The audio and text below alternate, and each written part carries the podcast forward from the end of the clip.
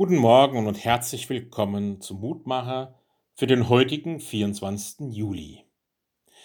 Er steht beim Propheten Jesaja, Kapitel 63, der Vers 19. Ach, dass du den Himmel zerrissest und führest herab. Ein Sehnsuchtsruf des Propheten in bedrohter Zeit. Ein Sehnsuchtsruf, dass Gott eingreift und die Dinge verändert.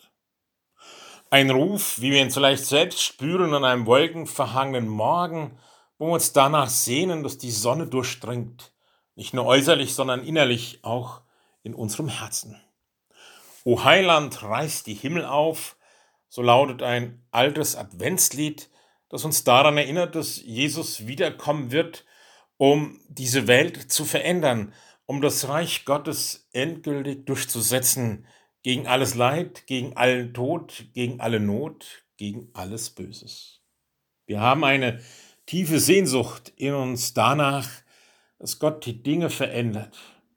Wir sind oft allzu misstrauisch gegen unsere Sehnsucht. Und wir wissen, manches ist auch nur Projektion unserer Gedanken, Fantasie. Aber dennoch hat die Sehnsucht einen Anhalt an der Wirklichkeit ist eine Wirklichkeit in uns und wir dürfen dem, was in uns angelegt ist, vertrauen. Der Mensch, der seine Grenzen immer wieder übersteigt und sich nach Unendlichkeit ausstreckt, ist er nicht ein Hinweis auf den Unendlichen, der ihn in seine Nähe rückt? Gewiss, die Erfüllung unserer Sehnsucht wird nicht durch unsere Sehnsucht garantiert, aber sie macht uns offen und bereit für eine Erfüllung, die von dem geschenkt wird, auf den sie hinweist. Darum können wir nicht nur in der Adventszeit, sondern jeden Tag bitten und rufen, ach, dass du den Himmel zerrissest und führest herab. Der Gott, der uns nahe ist, in diesem Jesus Christus.